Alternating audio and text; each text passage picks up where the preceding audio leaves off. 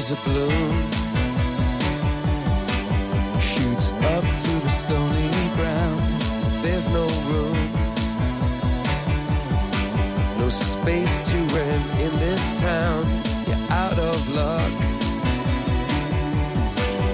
And the reason that you had to care, the traffic is stuck. And you're not moving anywhere. Comienza en Radio María Sexto Continente. Con el obispo de San Sebastián, Monseñor José Ignacio Munilla.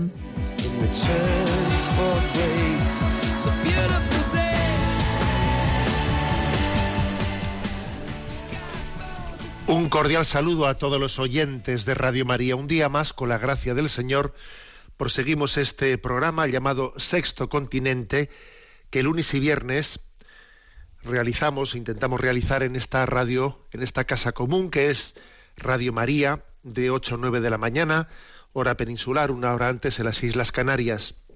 Sé que sois muchos también los que escucháis el programa a través de internet y a través del canal del podcast, del canal de iVox, etcétera, y un saludo a todos vosotros. Hoy es primer viernes de mes, un día entrañable para nosotros. Pero ayer el mundo se vio sacudido con una noticia preocupante, la noticia de que el presidente de Estados Unidos, Donald Trump, hacía pública la decisión de retirar el compromiso de Estados Unidos de ese acuerdo climático de París. Es verdad, eh, quiero matizar esto, es verdad que el magisterio de la Iglesia Católica no está comprometido con un acuerdo puntual, ¿no? con, todos los aspectos técnicos y concretos de un acuerdo internacional de, de cuidado del medio ambien- ambiente. Por supuesto que habrá cosas discutibles y la Iglesia no debe de confundir ¿no? pues sus criterios de orientación ética y moral con aspectos concretos que puedan ser discutibles. Pero obviamente sí es preocupante lo que ayer eh, aconteció, porque que el país más poderoso del mundo, el que tiene pues un nivel de contaminación superior, si no es de los superiores, ¿no? Pues se retire de ese, de ese acuerdo internacional del cuidado de la casa común, de este- del cuidado medioambiental, pues obviamente es muy preocupante, ¿no? Y pues esa llamada que hizo el Papa en Laudato Si, pues la verdad es que corre el peligro de, de quedarse en papel mojado. Yo únicamente quiero en esta entradilla hacer una referencia a que caigamos en cuenta de cómo todos los valores eh, que hacen referencia a la naturaleza humana están todos ellos unidos. No se puede eh, enarbolar la bandera mm, de la protección de la vida y olvidar la de la ecología y viceversa, ¿no? Entonces el Papa Francisco tenía, tuvo una, una genial expresión que yo quiero sencillamente dejarla ahí, dejarla caer, ¿eh? para iluminar este momento, que dice, las sociedades más avanzadas son precisamente las que tienen, se refiere económicamente, ¿eh? las sociedades más avanzadas son precisamente las que tienen el porcentaje más bajo de tasa de natalidad y el mayor promedio de aborto, de suicidios y de contaminación ambiental y social. Porque en el fondo en todo ello hay un, hilo de continuidad. ¿eh? El porcentaje más bajo de tasa de natalidad, el mayor promedio de aborto, de suicidios y de contaminación ambiental y social, porque el hombre soberbio pretende erguirse como diciendo aquí estoy yo y todo lo demás, eh, todo lo demás soy capaz de, de, formarlo a mi servicio, a mi egoísmo, ¿no? Y obviamente quiere decir que la agresión a la natalidad, la agresión a la vida en el seno materno, la falta de respeto a la propia vida, eh, la falta de respeto a la naturaleza, eh, la contaminación medioambiental, todo ello tiene un hilo conductor que hace que sean capítulos inseparables unos de los otros. ¿eh? Dejémoslo ahí y, y oremos por el mundo, ¿no? Y oremos por esta casa común y sobre todo por los que la habitan, ¿no? Porque en el fondo es el corazón de los hombres, eh, la, enfermedad interior que anida en el corazón del hombre, que es su pecado, su soberbia, su egoísmo, el que termina determinando, el que finalmente determina, pues todo, digamos, la falta de, equilibrio en nuestro ecosistema, eh, la falta de equilibrio también en la pirámide poblacional, etcétera, etcétera, etcétera. Bueno, sea este el comentario de entrada y vamos adelante en el programa de hoy. Y recuerdo que Sexto Continente es un, programa que tiene un correo electrónico sextocontinente arroba al que podéis hacer llegar vuestros comentarios. Agradezco a los oyentes que sean tan activos. Eh, la cuenta de Twitter arroba obispo munilla el muro de Facebook que lleva mi nombre personal de José Ignacio Munilla y la cuenta de Instagram eh, con el nombre de Obispo Munilla, pues bueno, pues también son otras formas de interacción con, con vosotros. Vamos a ver, ¿qué tema eh, primero he elegido en el, en el programa de hoy? Pues he elegido el tema de la existencia del demonio.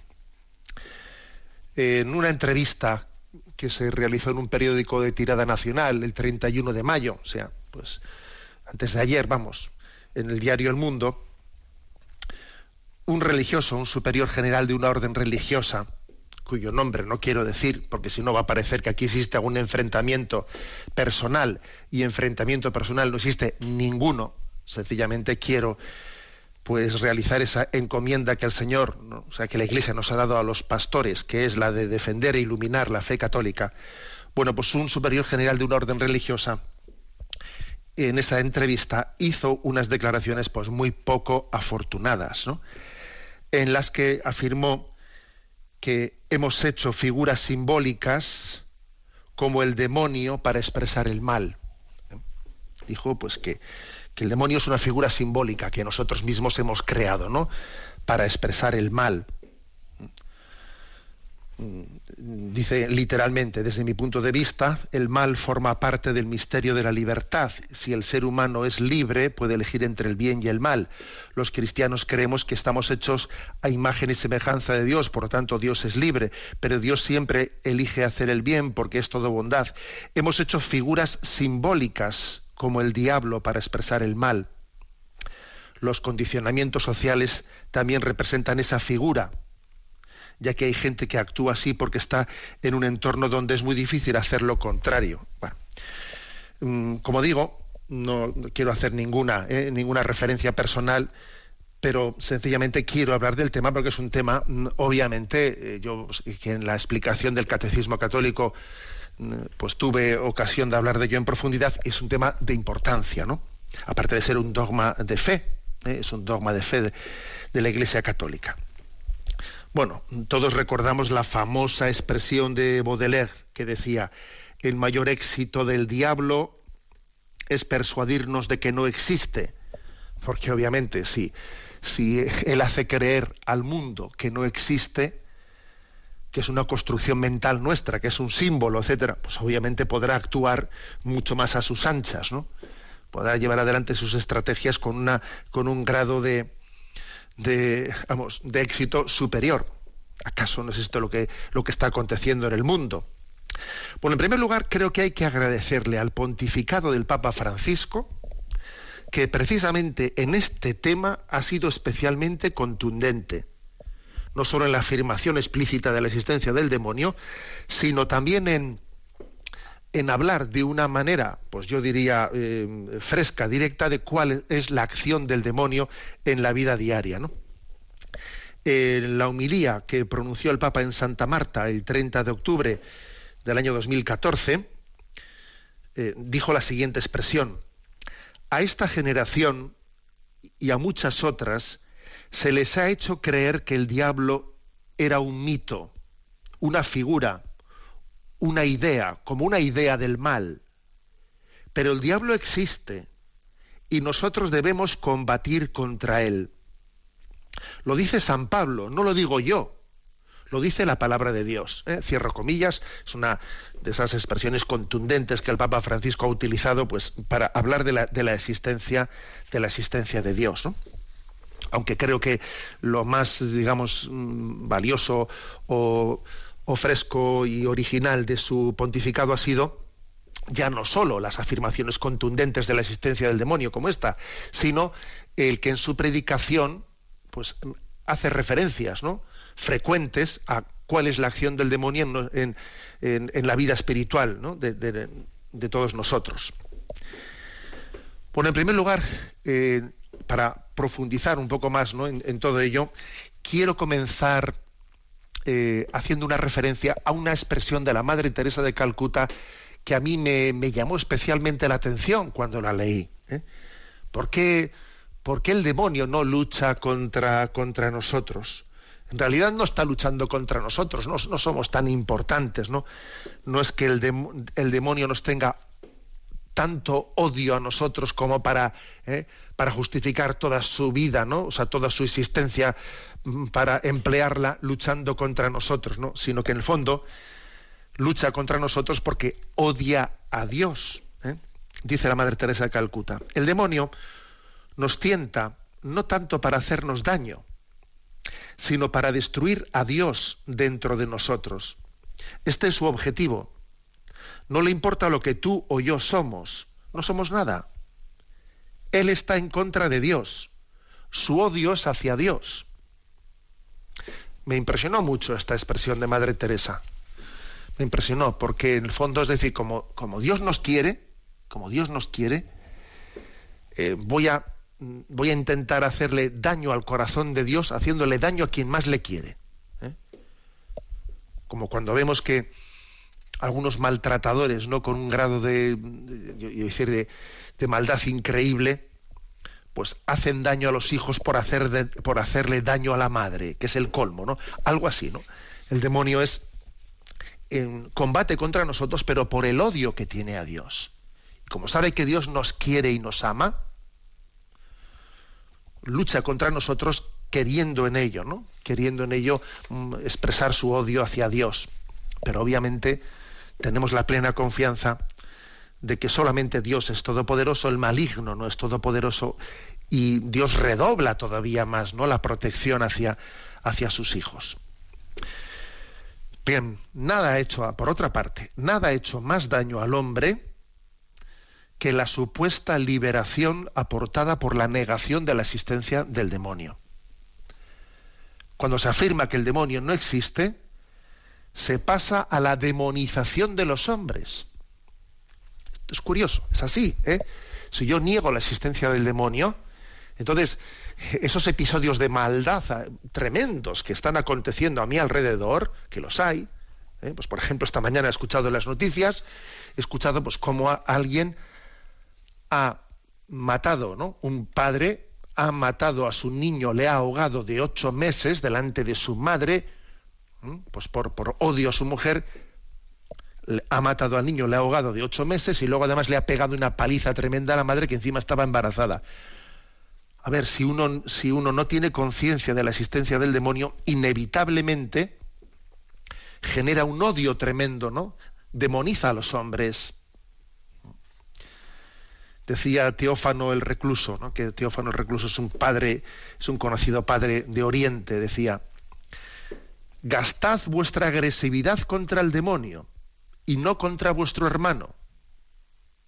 Dios nos ha dado la irascibilidad como una espada para traspasar al demonio y no para dañarnos mutuamente. Es, muy importante. Si, no creemos en la existencia del demonio, nos equivocamos de enemigo fácilmente, demonizamos a, nuestro prójimo y se convierte en imposible en imposible el mandato de Jesús de amar a nuestro enemigo. ¿Cómo vas a amar a tu enemigo si en él estás viendo eh, todo el mal de Satanás? Por eso no decía San Juan Crisóstomo, no es para mí ningún placer hablaros del demonio, pero la doctrina que este tema me sugiere será para vosotros muy útil, muy útil en la vida espiritual. Ya sabemos que no es el tema central, ¿eh?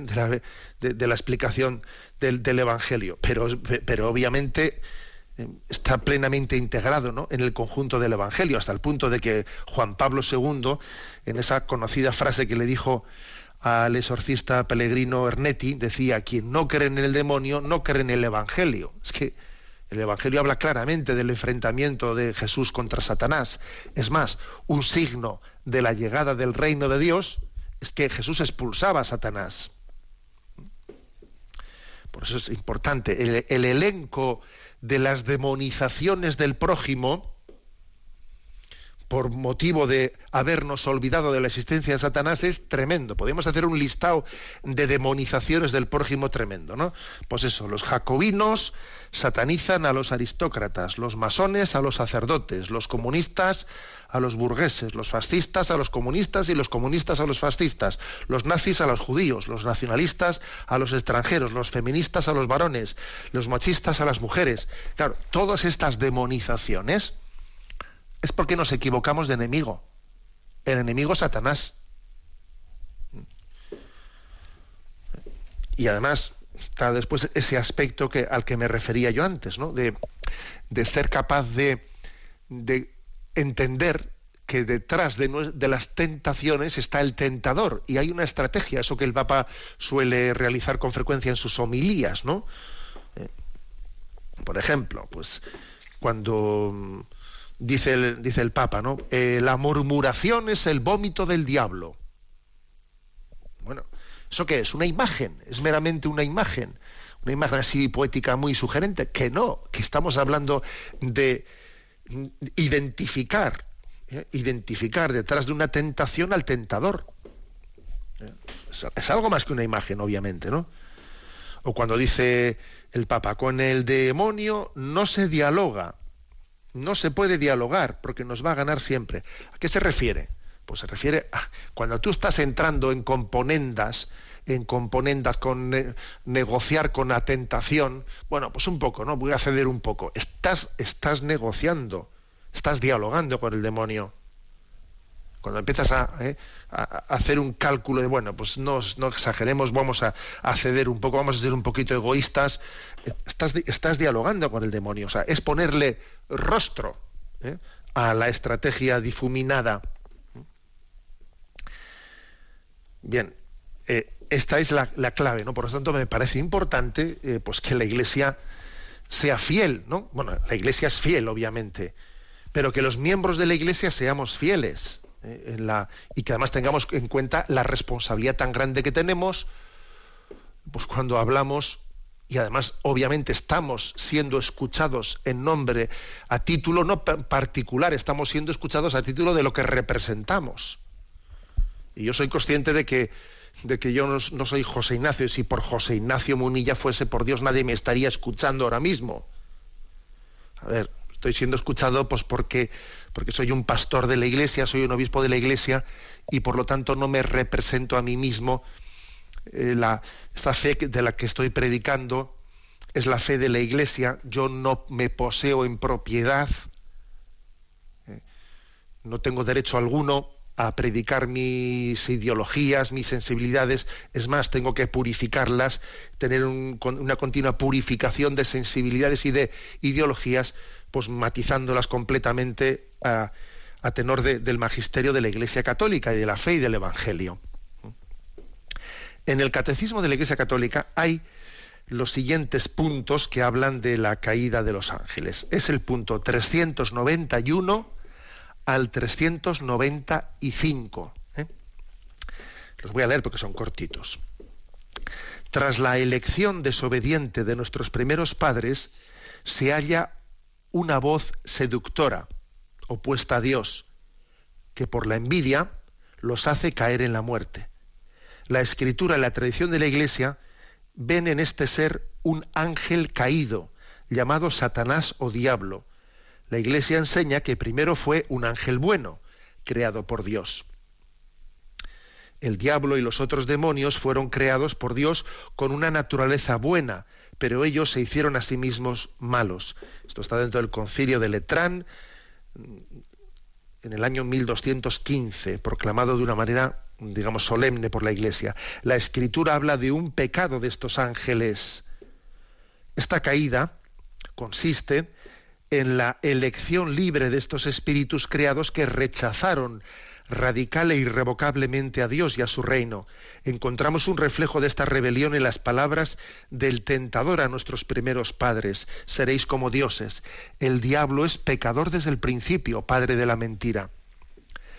Es el carácter irrevocable de su elección y no un defecto de la infinita misericordia divina lo que hace que el pecado de los ángeles no pueda ser perdonado. No hay arrepentimiento para ellos después de la caída, dice San Juan Damasceno, como no hay arrepentimiento para los hombres después de la muerte. No es que, ¿eh? repito, que esto dice este punto del catecismo, que no es que sea un defecto de la misericordia infinita divina, sino que es una imposibilidad óntica, ¿no? de, de que alguien, de que un espíritu puro pueda cambiar su opción. Continúa el siguiente punto, sigo leyendo. La escritura atestigua la influencia nefasta de aquel a quien Jesús llama homicida desde el principio, y que incluso intentó apartarlo de la misión recibida del Padre. El Hijo de Dios se manifestó para deshacer las obras del diablo. La más grave en, consecuencias de estas obras ha sido la seducción mentirosa que ha hecho al hombre a desobedecer a Dios. Sin embargo, el poder de Satanás no es infinito, no es más que una criatura, poderosa por el hecho de ser un espíritu puro, pero siempre criatura. No puede impedir la edificación del reino de Dios. Aunque Satanás actúe en el mundo por odio contra Dios, acordaros de esa frase de la Madre Teresa, ¿eh? aunque Satanás actúe en el mundo por odio contra Dios y su reino en Cristo, y aunque su acción cause graves daños de naturaleza espiritual e indirectamente incluso de naturaleza física, en cada hombre y en la sociedad, esta acción es permitida por la divina providencia que con fuerza y dulzura dirige la historia del hombre y del mundo. El que Dios permita la actividad diabólica es un gran misterio, pero nosotros sabemos que en todas las cosas interviene Dios para bien de los que le aman. Romanos 8:28. Estos son los puntos del catecismo, que como veis comienzan hablando de la existencia de los ángeles y de la caída de algunos ángeles que se han vuelto en esa caída demonios. Claro, cuando se niega la existencia de Satanás, vamos, a mí la experiencia me dice que en el fondo se está negando la existencia de los ángeles. Por lo menos las personas que yo he conocido que, que, han negado la existencia del demonio, en el fondo estaban negando la existencia de los ángeles. ¿eh? Y en el propio credo se habla de creador de lo visible y de lo invisible. En el propio credo ¿eh? se habla de esa, de esa, creación de los ángeles. Y, es curioso que mientras que la nueva era, la nueva era, ¿no? Mm, pues está desarrollando una angeliología absolutamente, vamos, fantástica. Bueno, fantástica digo en el sentido ridículo de la palabra, ¿no?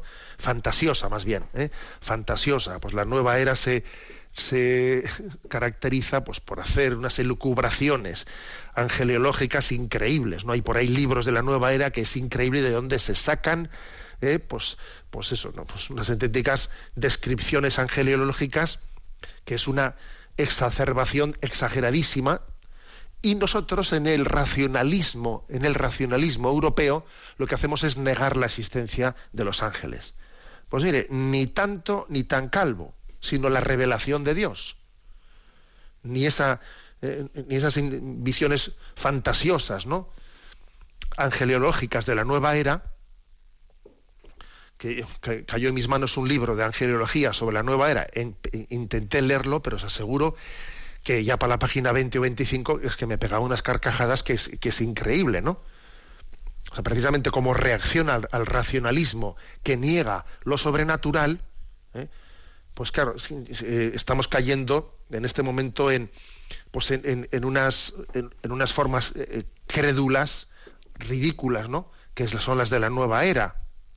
Bueno, y es que por el lado contrario está el racionalismo que niega, que niega la existencia de los seres sobrenaturales creados por Dios. Luego, aquí lo importante es humildad y fidelidad ante la revelación.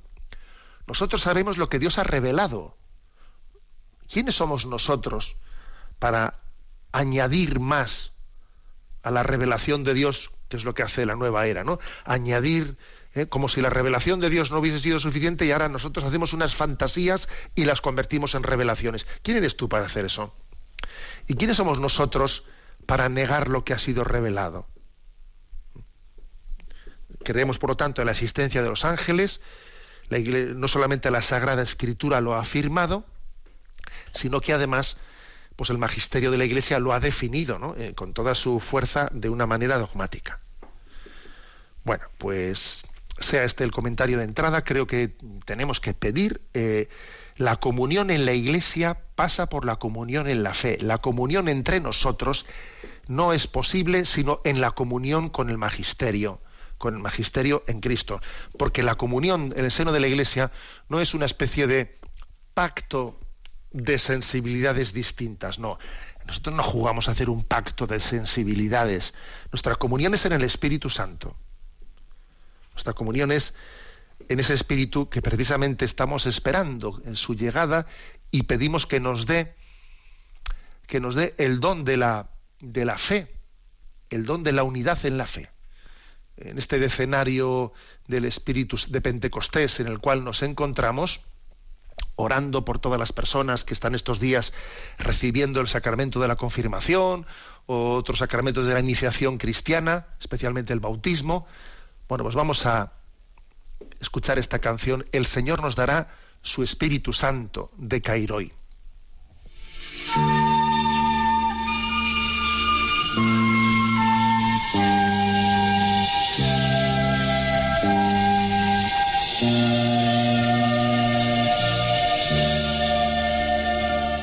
El Señor os dará su Espíritu Santo. Ya no temáis abrir el corazón, derramará todo su amor. El Señor os dará su Espíritu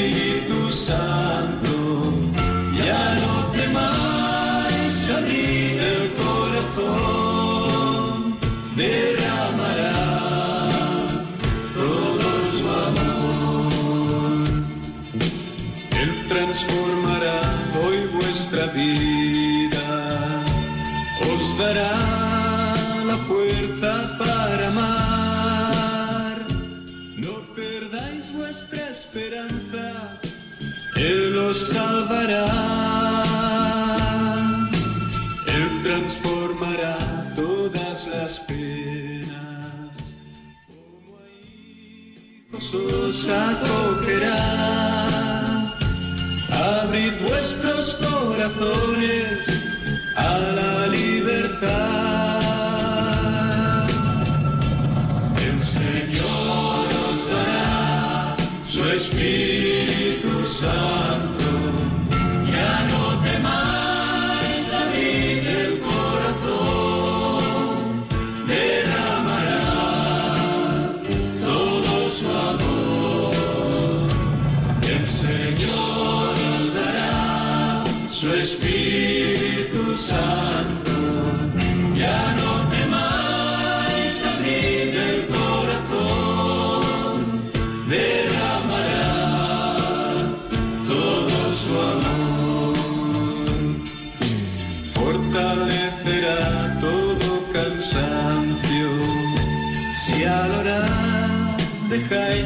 Dé su paz, brotará nuestra alabanza, Él os hablará,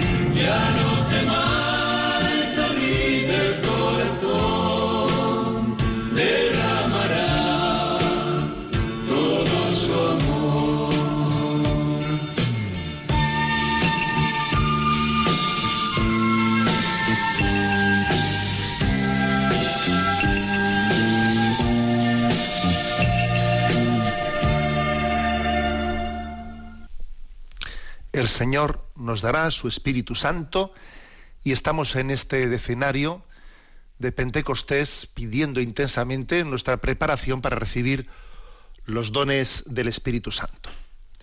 Bueno, a ver si os suena esta música de fondo que voy a poner en este momento. Sí, es la sintonía de nuestro programa. No es que estemos comenzando o que estemos terminando. Es la sintonía del programa, que sabéis que es una canción de, de U2, de ese conocido cantante Bono, y la pongo como música de fondo porque digamos que en este eh, eh, pues en esta semana también se ha hecho pública pues una entrevista que Bono ha concedido a un eh, a un medio estadounidense, ¿no? a un periódico estadounidense, a una televisión creo que ha sido, y que ha sido publicada pues, en los ecos de esa entrevista en España. Yo la he visto publicada en, en Alfa y Omega y también en Aleteya. ¿eh? Bueno, pues quisiera comentar ¿no? esa entrevista que creo que es muy interesante. El hecho de que bueno, pues haya determinados personajes públicos, ¿eh? Pues como son los cantantes, como son los deportistas, que son tan objeto de, tantísimas miradas ¿no? por parte de la opinión pública, pues la verdad es que les da una gran responsabilidad de cómo son sus vidas, de cómo son sus acciones. Eh, es una gran responsabilidad cuando alguien se convierte en un personaje público, ¿no? Por el hecho de que su vida puede ser referencia para muchas personas. Quizás esto es especialmente porque el hecho de que hayamos, hayamos dejado de tomar a, los santos como referencias en nuestras vidas, pues eso, hemos cambiado las vidas de los santos por las revistas de corazón. ¿eh? Pero bueno, eh, eh, es que es un hecho. entonces que es una gran responsabilidad que, haya personajes en la vida pública cuyas palabras, cuyas, cuyos gestos puedan ser motivo de que algunos se acerquen a Dios o también puede ser motivo de escándalo de que algunos se alejen de Dios. Eh, a ellos también. De vez en cuando rezar por esas personas que están en el candelero público es importante. Y si alguno me está escuchando ahora, pues que, sea consciente de ello. ¿eh? Y yo muchas veces en, mi interior suelo repetir la, oración, ¿no? Señor, que por, mi, que por mi mal ejemplo nadie se aleje de ti y ojalá, ¿no? Por, por, mi palabra, por tomándome a mí como instrumento tuyo, alguno se pueda acercar a ti. Esa es una oración que debemos de repetir todos. Ahora bien, estos cantantes, estos eh, deportistas, estas personas que están en esa eh, especie de, de, escaparate de este mundo que mira curioso sin saber a dónde mirar y en quién poner su referente, todavía un poquito más. ¿eh? Bien, por eso querido poner esta, esta música de fondo de la sintonía, pues para hacer el comentario de esta, eh, de esta entrevista concedida por Bono. Vamos a ver, que me parece que ha sido pues, una, pues un, un regalo, digamos, de pues de que alguien que precisamente pues es un cantante que no es eh, un sacerdote, que no se le ha encomendado directamente el ministerio ¿no? De la predicación de la palabra, sin embargo, como todo bautizado tiene, tiene ha, recibido ese don de ser testigo, ¿no? Y a buena, y a buena fe que, lo ha hecho y, creo que tenemos que darle, pues, pues, eso, aplaudirle por el hecho de que su entrevista ha tenido un gran eco mediático mundial, no así tanto en España, que ya sabemos en España lo que ocurre. ¿eh? Bien, vamos a ver, eh, la entrevista en él, en ella él ha hecho referencia a que estuvo en Jerusalén recientemente en una peregrinación con la familia. Y dice él, estuve en Jerusalén en una peregrinación con mi familia y fui al Gólgota. Estuve ahí un rato a solas, donde la muerte murió. Pensaba eso. Aquí la muerte murió. La verdad es que no, no está mal, ¿eh? No está mal, no es poco esta, ¿eh? esta manifestación de fe hecha por Bono en esa, en esa entrevista en la que él dice, yo he estado en el Gólgota y allí he rezado porque allí la muerte murió. Él da el testimonio de que eh, la muerte ya no tiene el poder sobre él que tuvo cuando él a los 14 años padeció la muerte de su madre y fue para él algo muy dramático, ¿no? La fuerza eh, dramática que tuvo la muerte en aquel momento, ¿no? Y, y, decía él que una parte de su psicología estaba, estaba asentada sobre el miedo a la muerte. Y sin embargo, dice él, dice la escritura que ahora vemos como en un espejo, pero entonces veremos cara a cara. Así que si sabes esto, entonces la vida es más fácil, dice él. No puedo esperar a verlo todo claro. ¿eh? Ahora veo en la fe. ¿eh? Bien, creo que es una, un testimonio hermoso de cómo la fe vence al miedo, vence al temor, ¿eh? y cómo la muerte no tiene la última palabra en Cristo. Y si la muerte no tuvo la última palabra, sino que la última palabra la tuvo la resurrección, también nosotros tenemos que vivir esa victoria anticipada cuando cuando un ser eh, pues, querido por nosotros recibe el zarpazo de una enfermedad, o cuando se acerca su muerte, o cuando nosotros mismos recibimos una, una noticia dura ¿no? de un diagnóstico médico, la muerte ya no tiene poder sobre mí, como tenía mis 14 años cuando mi madre murió, dice Bono. ¿Por qué? Pues porque allí en el Gólgota la muerte murió. Bien, continúa la entrevista, ¿no? Y la entrevista está hecha a costa de, bueno, de que Bono está mm, participando en una serie de vídeos producidos por una, pues por una mm, institución en California que son una especie de canciones basadas en los salmos. ¿eh? Él ha ido utilizando, eh, sirviéndose de los salmos para inspirar sus, sus canciones. Y dice él, lo más difícil que los salmos te piden es la, la honestidad. Leo la Sagrada Escritura y me encuentro con adúlteros, asesinos, egomaníacos, como muchos de mis amigos, ¿eh? dice él, se ríe, ¿no? Lo que hace David al marido de Bethsabe es increíble. Hay, tanta oscuridad en ese episodio, pero la gracia y la redención es lo que se refleja en, sus salmos, en los salmos de David después, ¿no? Después de que había cometido esa barbaridad, ¿no? De matar a la, al, marido de, vamos, a la a Urias, ¿no? Al marido de Bethsabe. Dice, es impresionante que después de un pecado tan grave, sin embargo, en, esa oración de David se vaya reflejando pues, unos, una, una sanación de ese corazón que finalmente está marcado por la honestidad. Dice él, no necesitamos complacer a Dios de otra manera que no sea siendo brutalmente honestos. Esta es la raíz de nuestra relación con Dios. El único problema que Dios no puede solucionar es el que tratas de esconder. Me ha impresionado esta frase eh, que la envié a las redes sociales ayer. Eh. El único problema que Dios no puede solucionar es el que tratas de esconder. No lo dice San Juan Crisóstomo, eh, no lo dice un padre de la iglesia, lo dice un cantante de nuestros días, ¿no? El único problema que Dios no puede solucionar es el que tratas de esconder cuando envié esta expresión a las redes, bueno, pues fue curioso porque ahí se generó ese típico así pequeño debate, eh, debate los comentarios en Facebook o en Twitter, ¿no? Y decía uno, pero bueno, no entiendo, ¿Dios no es todopoderoso? ¿Cómo es que Dios no puede solucionar un problema? El único problema que Dios no puede solucionar. A ver, no se trata de negar obviamente, ¿no? La capacidad todopoderosa de Dios, pero es que Dios en su acción en nuestra vida, no anula nuestra libertad. Luego, en realidad, cuando dice, eh, cuando dice si tú tratas de esconder un problema, quiere decir si tú no lo pones delante de Dios, en el fondo no estás dejando que Él entre a sanar tu corazón.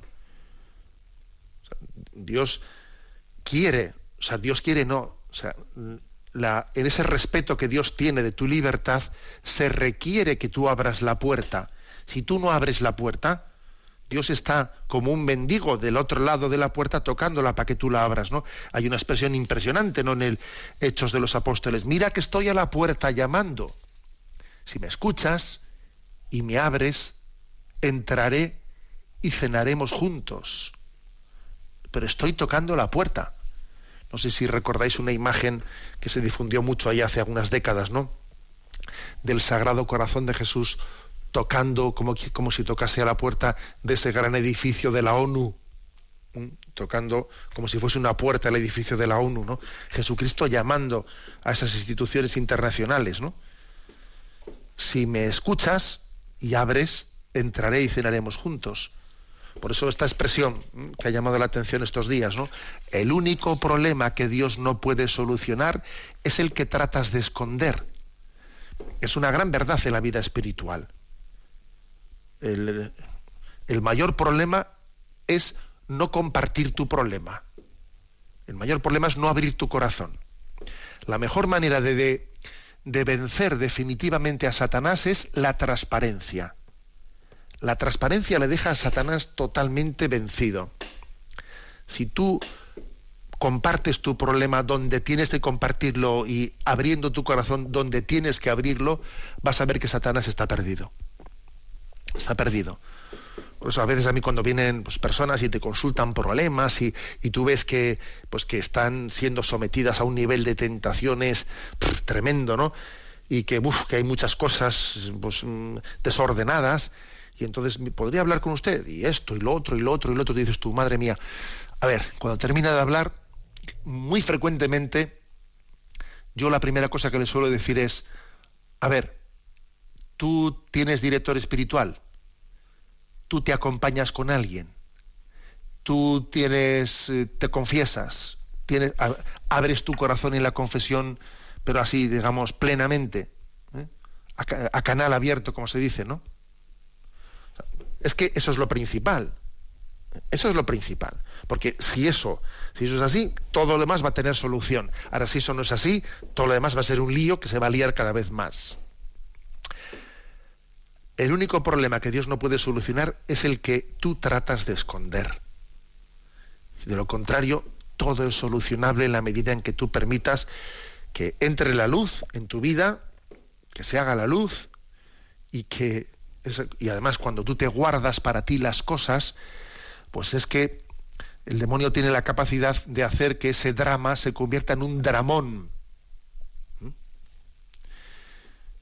Esto es así. ¿eh? fíjate, tentación compartida, en el sentido de que es expresada, etcétera, ya es tentación medio vencida. Una tentación que tú la expresas, donde tienes que expresarla, ya es una tentación medio vencida.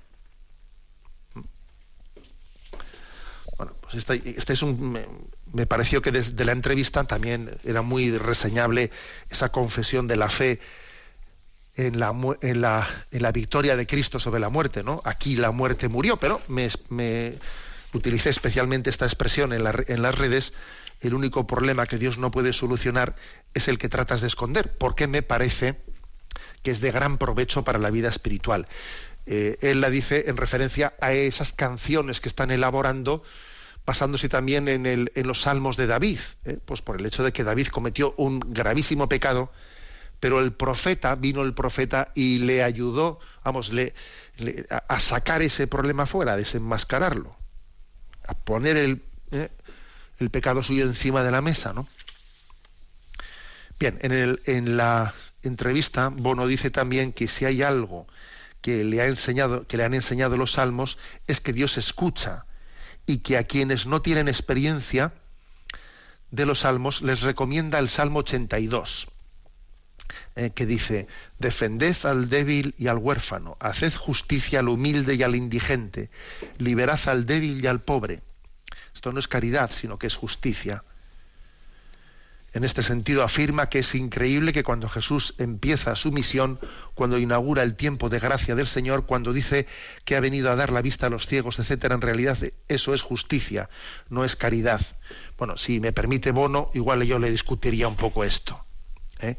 porque esa contraposición entre justicia y caridad yo creo que no, no tiene mucha base evangélica. ¿eh? En realidad, la justicia únicamente se da donde hay caridad. ¿eh? Con, todos mis respetos y, agradeciendo mucho la entrevista de Bono me parece que en este punto es matizable, ¿no? Es decir, cuando dice que, eso, que esto es justicia y no es caridad. Y termina la, eh, la entrevista diciendo, me gusta recordar el Salmo noveno, el Señor es el refugio del oprimido, su refugio en tiempos de peligro. Y el Salmo 12 dice, yo me levantaré por la opresión del necesitado, por el gemido del pobre. Bien, pues como digo, es importante que cada uno en nuestro nivel demos testimonio de la fe. Oye, si este cantante ha hecho un testimonio como este, y obviamente, pues un testimonio como este hará que, pues que, el, digamos, el potencial oyente y comprador de sus, de sus discos se vea reducido, ¿no? Hombre, porque las personas que, que hayan hecho una opción por el ateísmo y contrarias a la fe, que son muchos millones ¿eh? en todo el mundo, pues él precisamente no les está halagando los oídos para que les compren discos. Entonces, quiere decir que si, si, alguien se la juega en la vida pública, ¿no? si alguien se la juega dando, dando un testimonio de fe, oye, los demás no vamos a hacerlo. Tú que me estás escuchando no lo vas a hacer. Que igual, obviamente, si en tu entorno laboral, etcétera, ¿no? pues dieses testimonio de lo que Dios ha hecho contigo, etcétera, pues ibas a ser mirado, mirado un poco raramente, etcétera. No lo vamos a hacer. Bueno, hoy es primer viernes de mes. ¿eh? Sagrado Corazón de Jesús de Gesed. Escuchamos esta canción.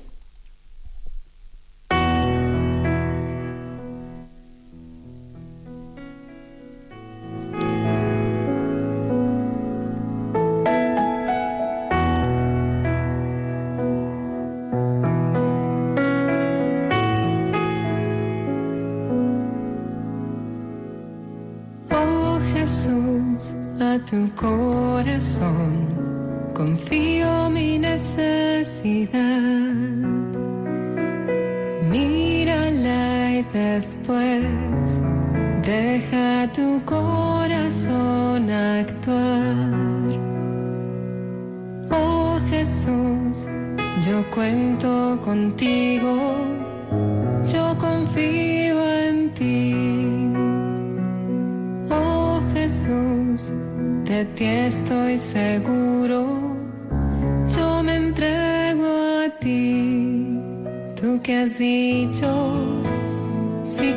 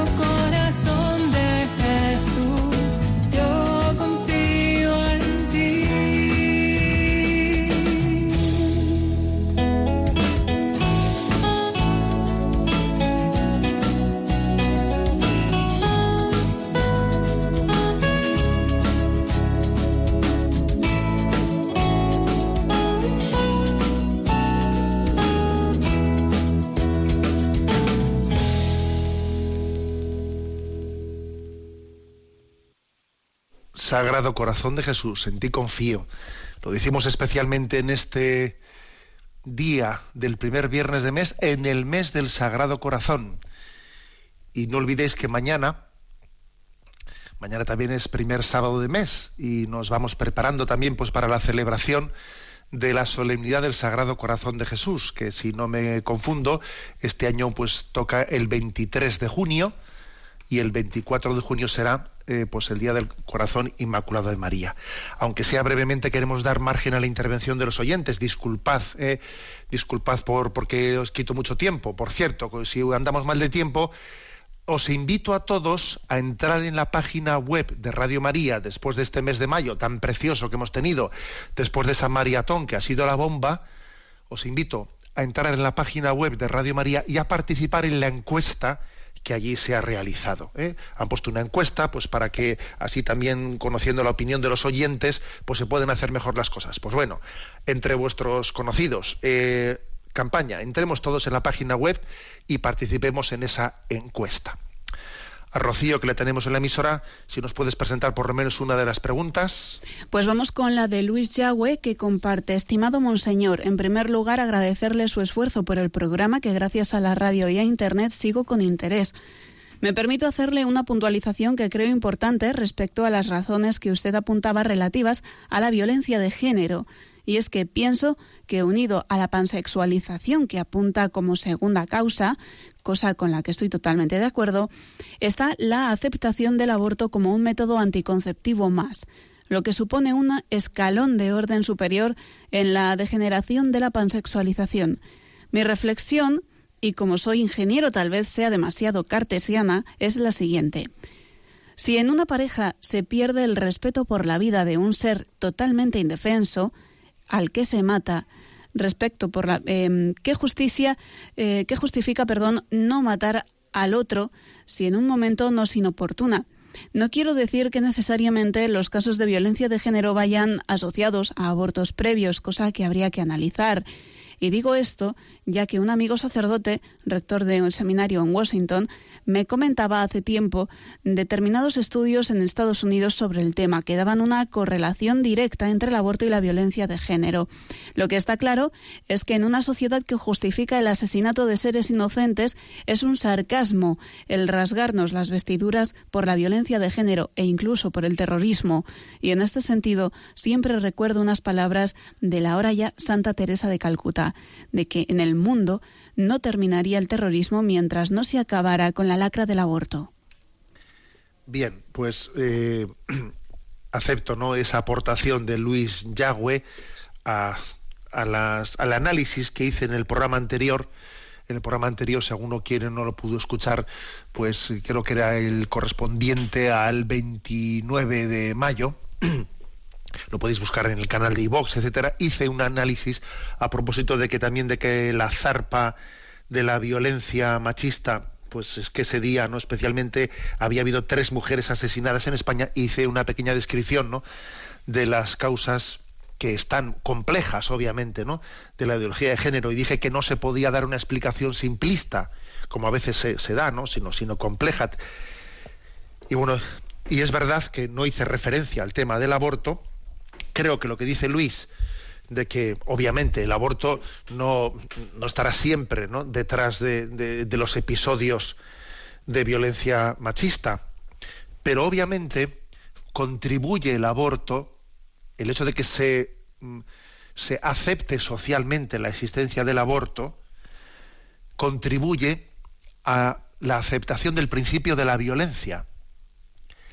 Quítate tú de aquí que me estás estorbando. O sea, tú me estorbas, ¿no?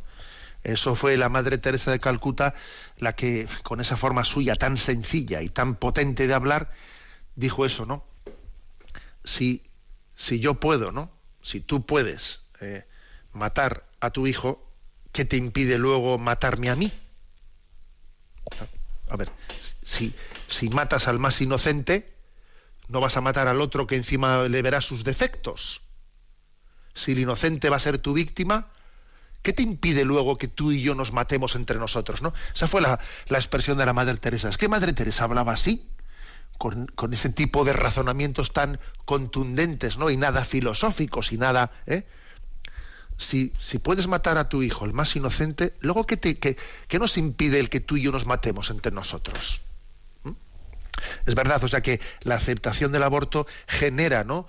Una, además es que lo gordo es que sea inconsciente, pero es que es que es obvio que, ¿no? que es así, una aceptación de la violencia eh, en la que es el egoísmo de uno el criterio último. Si alguien me estorba, pues es mi enemigo. ¿Mm? Bien, tenemos el tiempo cumplido. La bendición de Dios Todopoderoso, Padre, Hijo y Espíritu Santo, descienda sobre vosotros. Alabado sea Jesucristo.